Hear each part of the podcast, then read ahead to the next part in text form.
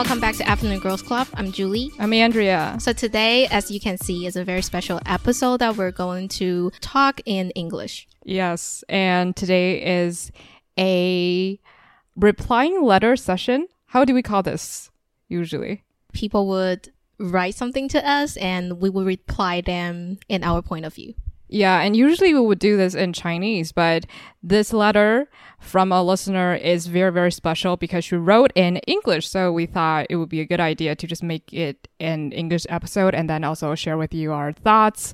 If you want to check the subtitles, you can always turn it on on YouTube. I think it's our first time trying it with like three different angle shots. Yeah. So hopefully it will be a nice effect. yes. So today episode we're going to read a letter from this listener who hopes to be anonymous, so I'm just gonna call her Amy. Okay. So she says she's been listening to our show for over three years and she always listens to our show when she's walking on the street or cooking. I think that's like the perfect way to enjoy a podcast, yeah. maybe. Cause like doing this kind of stuff, if you really want some companion, listening to a podcast is always a great choice. And she wants to talk about a very special book that we've been talking about in another episode. And it was kind of like a really amazing surprise when we got this letter because apparently this listener didn't know that we actually made an episode about this book but still it's like such a wonderful coincidence for us to have this opportunity to talk about this book again in a very different angle yeah, and so later on we will read the letter, and then uh, you guys will know which book we are talking about. I think they they already know because we literally put the book right here. Yeah, yeah. So this setting is actually for aesthetic purpose, but because of this purpose, you I think you guys have already know what the book is if you're watching our video podcast on YouTube. So I'm going to read the the letter okay. from Amy. Amy says I was talking to my friend the other day and she told me something that made me wonder you guys' point of view. A little background story is my favorite book is Everything I Know About Love by Dolly Alderton. Maybe you two have heard of it or read of it before we, we have it before. yes. So, but it was an amazing experience for me just how closely I, I identify with this author. Likely due to me having a very similar lifestyle and personality as her. In the book, Dolly mentioned how devastating it was when her best friend got engaged. I had similar feelings from time to time because while I've always been in a stage of talking or dating someone, it was nowhere near a stable relationship, but more of temporary thing. It obviously made me feel lost and unfulfilled and jealous of people that have it easy. And I low key like that my best friend right now is also single because I'm a little scared how lonely I might feel if she's not. A few days ago, she told me the exactly same thing that she said. It might sound selfish, but I'm kind of glad that you're also single. And I was like, I'm so glad you brought it up first because I feel so awful for having this thought. But I was just wondering since you two are both single at the moment, did you guys ever feel the same way about each other and scared that things are gonna change if one of you guys start dating someone? So it might be a bigger deal for me as romantic love plays a huge part in my life. Lastly, just want to say how much I appreciate you guys and can't wait for more episodes. Yeah, so first of all, thank you, Amy. And um, I also want to say that yes, we have read the book and we really liked it. And if you want to check our detailed opinion, you can go listen to one of the last episodes in season five, I believe. The title of the episode is literally the book name. Yeah. So you could find it on our like show website. Before replying about what the letter mentioned, I would like to bring up this topic, I, I think we actually made an episode about this, like talking about how we do enjoy our single life. Yeah. But after that episode, I think it's about a year from that. Or maybe over over a year, maybe two years ago. Maybe two years ago. Yeah. Okay, so right now we're 27. And what do you think about being single and how do you in like how's life? Um, okay. I think I'm still a very happy single person. I have never doubted the fact that being single is like bad or anything. I, I think I'm really happy on my own. But recently, maybe it's because I watched a very romantic movie called The Pact. Yeah, the prom pact. oh, and also Bridgerton, maybe? Yes. Yeah, yeah. And like I love watching romantic comedies or like shows or movies. And recently I just feel like, you know, it would be really nice if I can be in a very loving and you know, stable relationship, if I can actually feel those feelings instead of just like getting those feelings out of like fictional characters. I actually heard the key word about like stable relationship. Mm-hmm. So you are not looking forward to feel thrilled about, you know, having crush about someone, but you do want someone to show affection to you and get into like a really stable relationship and you two show support to each other. Um, I, I think this is a very weird situation. When I fall in love with someone or when I have a crush on someone, I would immediately start to wonder, you know, what it would feel like if we are in a stable relationship. That actually has a term about it in, in Chinese. It's called 恋爱脑. Yeah. Right? yeah. But we, we talk about it like we don't really have that before. um, I don't know. Like, I feel like when whenever I like someone, it's never like, oh, I want to have a one night stand. Mm-hmm. I, I want to build a family with that person. And it's not like I want to marry whoever I have a crush on. I think it's just because whenever I like someone, usually those people have qualities that are very stable. And so it's very easily for me to imagine, like, okay, maybe it would be super easy to think about our life in five years. And so I think it's a, just a very natural process for me. I don't know if that makes sense. That that makes a lot of sense to me. Okay. To be honest, because when you mentioned that maybe because that person uh, personality has some sort of traits about you know being responsible about their life and they're just like a really calm and soothing person that could always set the anchor of your life maybe mm-hmm. and i think i do appreciate to have like a lifetime partner to have that kind of personalities it would be nice and yes, it, it could lead to a really stable relationship because if you two are really bonding over this kind of really responsible about life and um, about this relationship, I think, yeah, it'll be great. Yeah, and usually I will fall in love with people who feels like a like a best friend. Don't you think fall in love is like a really strong word? yeah. Oh yeah um how do i describe this? I don't really have like a sudden crush on someone. Oh, i usually okay. just like a person i have known for a long time. Yeah so i think that's the one thing very different about us because i have never experienced love at first sight unless it's like for an actor or like an actress. Like I'm, I'm just so mesmerized by the beauty but if it's in real life i don't really fall in love with a person or like like a person just because the person looks very beautiful. Yeah. Yeah. I do believe in love at the first sight but that kind of crush never really ended into a like stable relationship. So I do not know if it's a a great tactic for me to entering like the love era mm-hmm. of my life right now. So I don't know. So what about you? Like are you still enjoying your single life or are you thinking otherwise? So last year I think I really enjoyed being single, but this year something changes that um, some of my really close friend they had a boyfriend like at the end of last year or at the very beginning of this year. And yes, like your friendship changed around it, but still I could feel like we are really good friends, but maybe because most of my friends having another significant other right now and that surely do make me feel a little bit lonely. So, what is the biggest change? Is it like maybe you go out with these friends once a week and then suddenly it's like once a month? Um, it's not like that. It's more like when you want to strike a conversation, even it's just online, I would started to think about, oh, maybe this topic, like they have already discussed it with their partner. So sometimes you could feel the difference, like this is their first time talking about this, so they'll have like excitement or any kind of emotions and you could feel it. But since they have talked about it with other people, the, the feeling is just not the same. Yeah, and especially a lot of people would see their significant others as their best friends. Yeah. And so I, I think that must feel really different when you're like, oh, you know, I have this like worry I want to share with you, but that person has already resolved the mm-hmm. whole thing with the, with their life partner. Yeah. I think I will feel not like hurt, but I will low key feel like I'm abandoned in a way. I didn't think about that way, but I do feel I am much more selective when I uh, wanted to start a conversation with my friends who had a partner right now. Mm, okay. So does that whole change make you want to um, fall in love again, or like trying actively to look for, you know, a romantic encounter?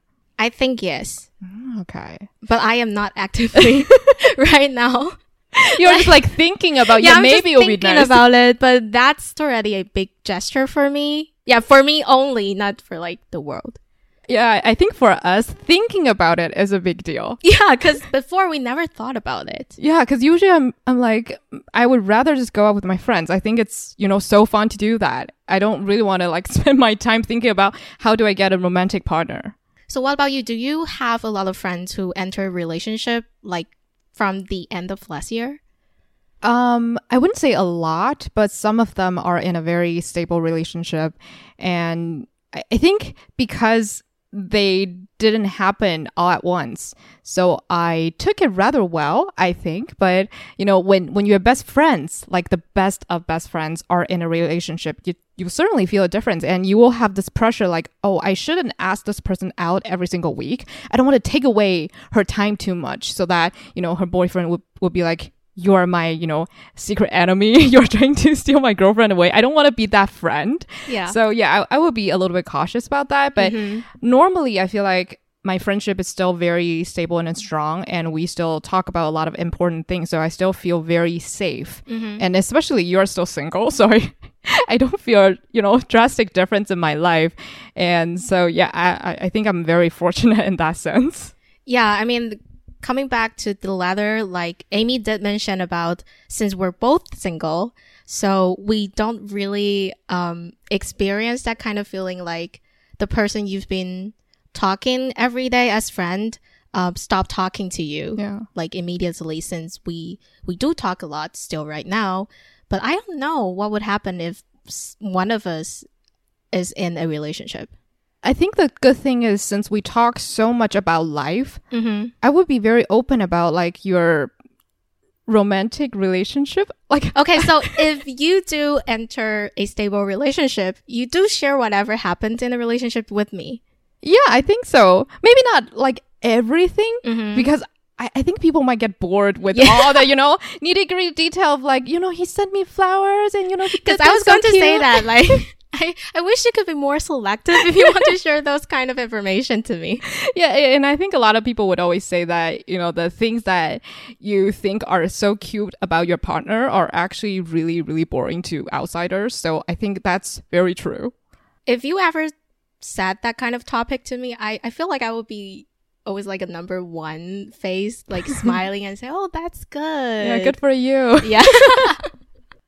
Yeah, I think I'm still very happy when I hear my friends talk about, you know, how loving their partners are. But I just don't think I should be passionate about other people's relationships because I'm not the one participating, you know, in those situations. So I think it's totally normal to feel uninterested. But I think I will be super interested in knowing how you and your partner communicate and what you think is difficult about maintaining a stable relationship. And I think if we have that kind of conversation, I wouldn't feel like I'm left out mm-hmm. in, you know, our friendship. And I think it it would be something even more fun to talk about. Because right now, some of my friends are in a very new relationship. And I would always ask them, like, how do you make sure that you can enjoy something together and both have fun? I would ask those questions so that I can kind of learn from them. And then they would also ask me, like, yeah, how do you think you should solve this if you were the one in the relationship? So I would rather think it's a new chapter mm-hmm. for, you know, most friendships.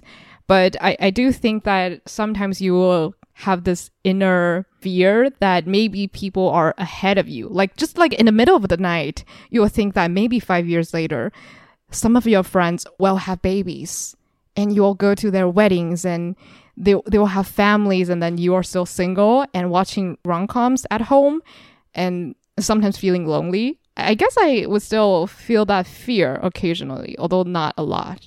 I mean, every time I had that kind of thoughts, I always like reminds myself it's a very irrational thinking, but still it's something that maybe someday will happen. Yeah. So it's really tough to say like what your future going to look like.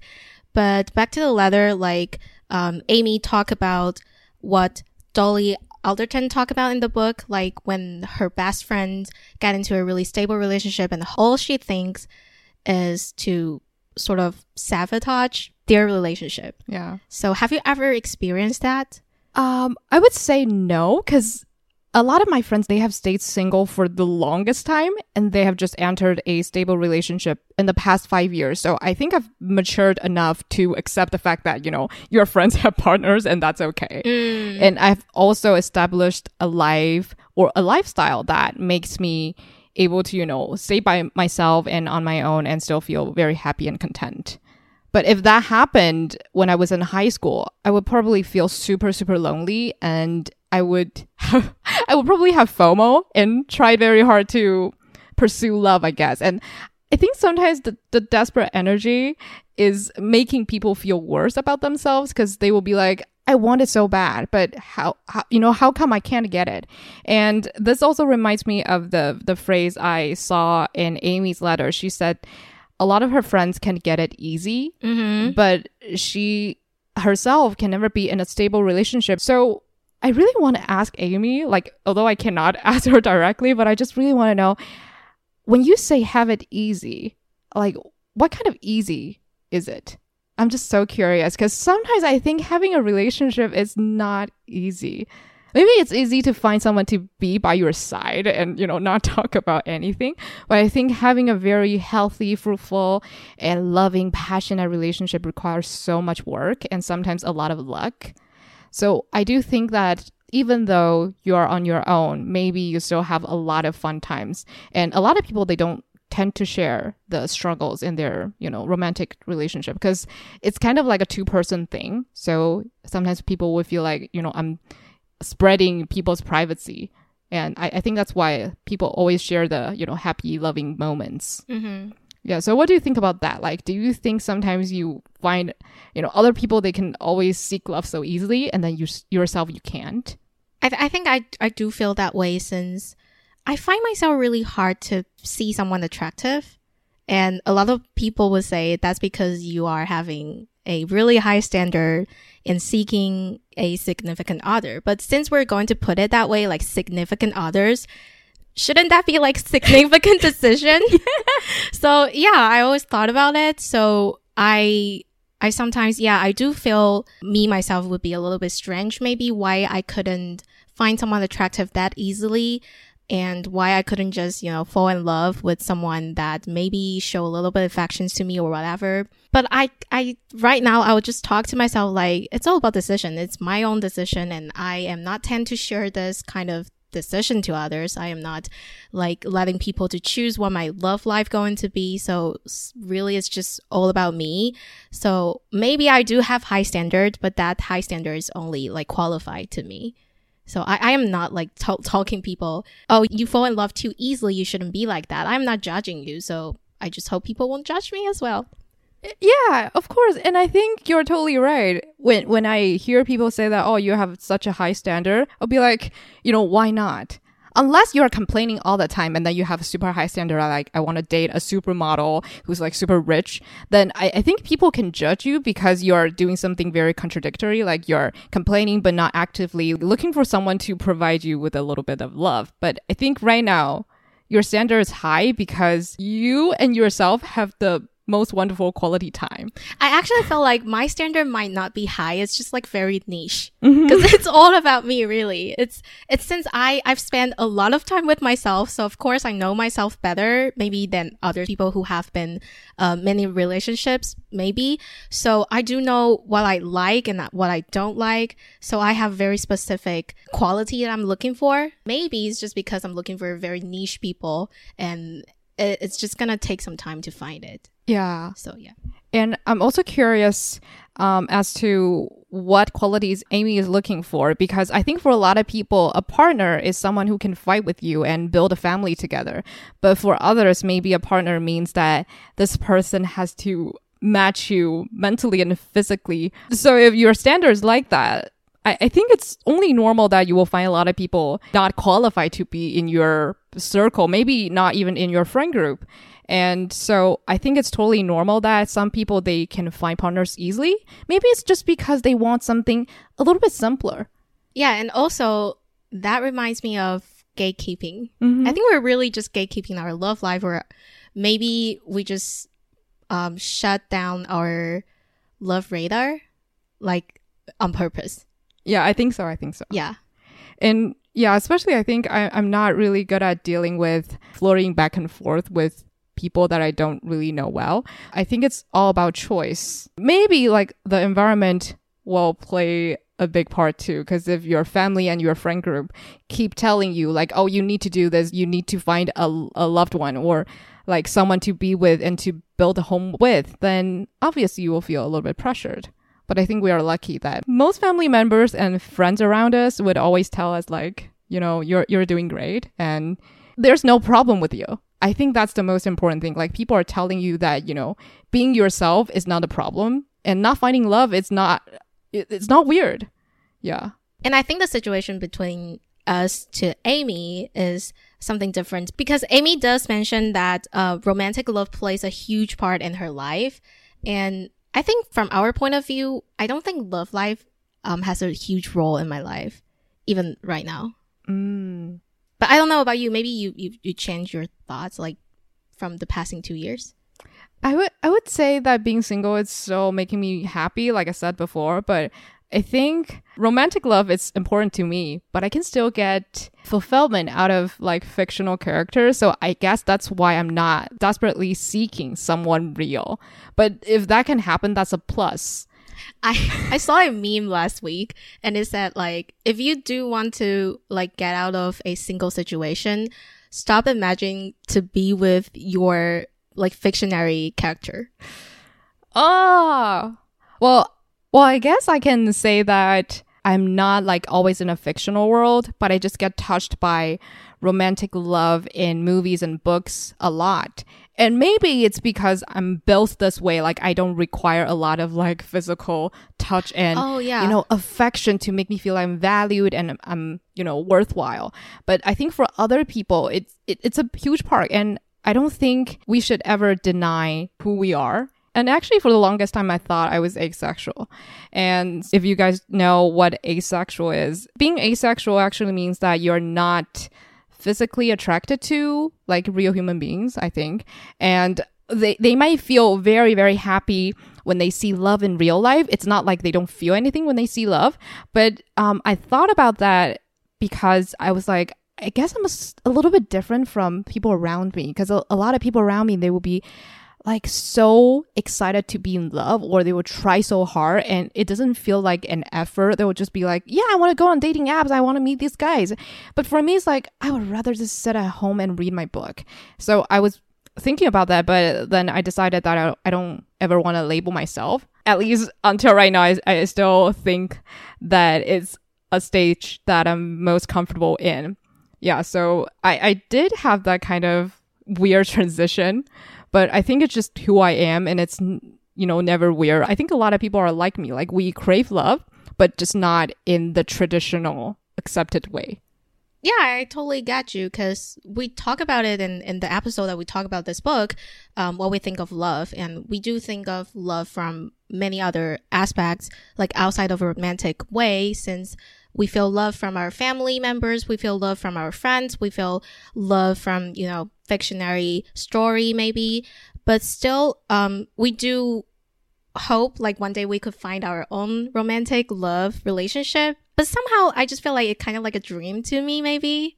Maybe not, because, you know, the other day when you mentioned that maybe romantic love is something that you want to seek, I actually got really excited. I'm like, you know, good for you. And Are you exposing me in front of everybody? is it, is it okay to talk about that? yeah, it's all right.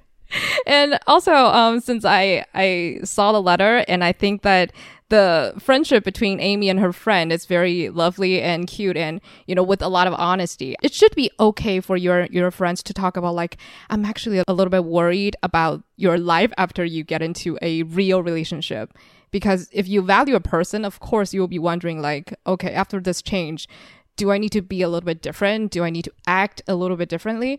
And so I think we didn't have that kind of conversation before, but the discussions that we had were quite similar to this. Like this situation mentioned in the letter, right? Yeah.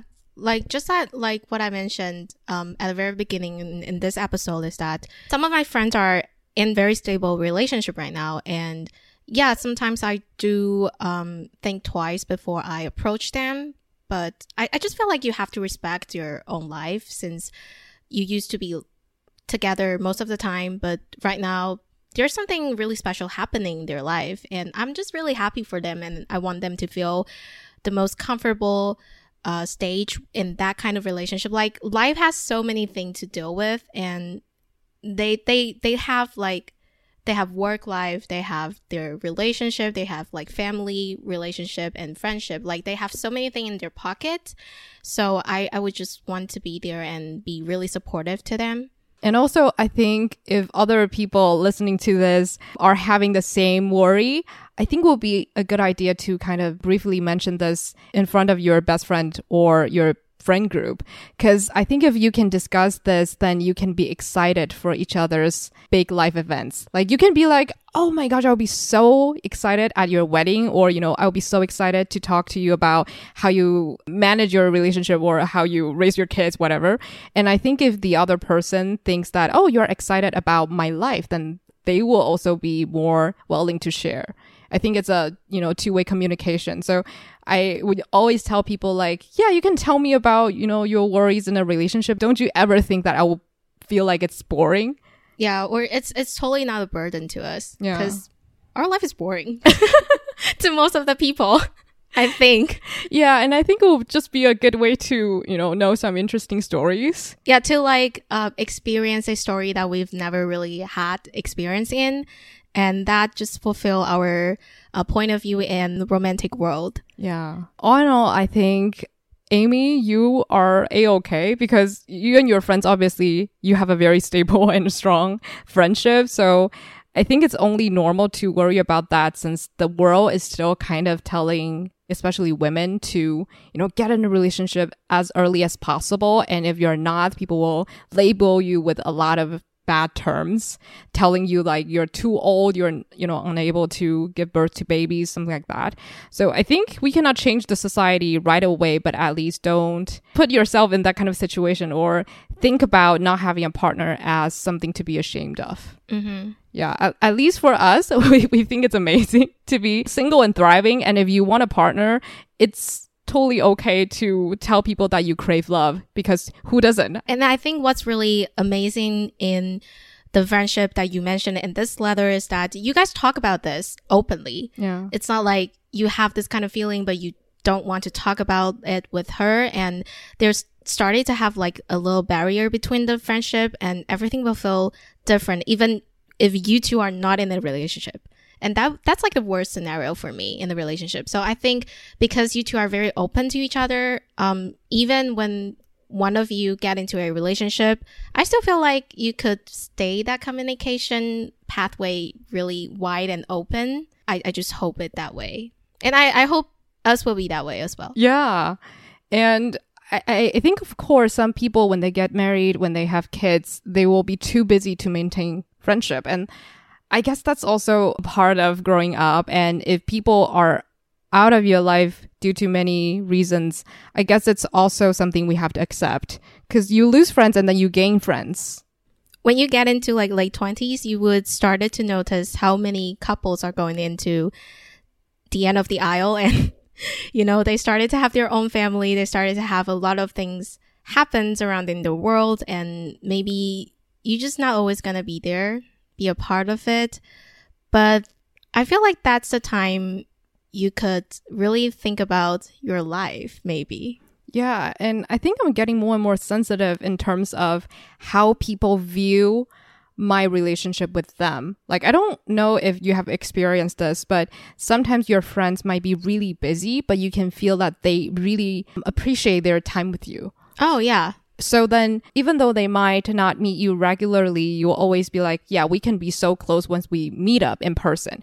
But some people, you can, you know, just like feel that there's a slight like energy change. Yeah, yeah, yeah. You just feel like you are not a priority. It's not like you need to think of me as your like BFF, but you just feel that change and maybe you want to do likewise. Maybe you can just put that person, you know, in, in the outer circle of yours so that you feel more comfortable. And I think it's a very necessary change. You don't need to cling on to someone who doesn't really value you that much. It's something that I've recently learned and hopefully it will be a little bit helpful for Amy and anyone who has the same life experience.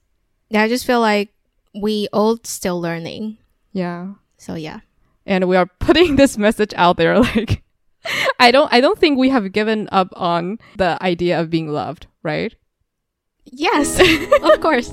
yeah, I, I think a lot of people, um, at least around me, they'll be like, why don't you guys talk about like relationship problems? Some of my friends actually ask me like, why don't you talk about this on your show? This is such a good topic for you guys. And I'm like, wait, what kind of relationship problems if we're not even in a relationship? Because I think a lot of people find it still very hard to believe that we have. Oh, you mean no, like zero experience? Oh, yeah. Oh, okay. Because a lot of people would be like, I think you guys, you know, like the idea of love. Mm-hmm. So why don't you talk about your experience? And this is why, because we have always talked about our thoughts, like inner thoughts, instead of real life experience. So that's why we have nothing to offer other, other than, than, our wisdom, wisdom in, in our, our heads. heads. Actually, we're planning on stepping forward on that topic because we're planning for a membership only episode where we're going to talk about our experience of having a crush. Yeah. So yeah that will be juicy. So if you want, you think? I for for our standard, it's going to be juicy. yeah. So if you are interested, you can join our membership. And if you're dealing with friendship problems, then I think this book is perfect. You can read it in Chinese or you can find the original version in bookstores. I think she's very, very humorous when she tells the story of her sabotaging her best friend's relationship. It's not funny, but she, she makes you feel so connected to her story, and you'll definitely feel like, oh, we have experienced the same things, even though she's a couple of years older than us. But I think it's a very relatable book. So, yeah, highly recommend this one. Yeah, so if you do want to know more about what we think about this book, we do have an episode talking about it. And also, if you want to share about how your life being single, do you feel lonely? Do you feel left out in a friendship or you actually do enjoy being single for a very long time? Um, we hope to see you in our Instagram inbox and I can't wait to see those stories because I feel like we do need those stories to yeah. tell us that romantic relationships shouldn't just be one shape. Yeah. And so, if you like this episode or if, if you like our podcast, feel free to leave a five star comment on Apple Podcast, and we will see you in our next episode very soon. yes, thank you guys so much for listening to us or watching us on YouTube today, and we'll see you next time. So, Afternoon Girls Club, dismissed. dismissed.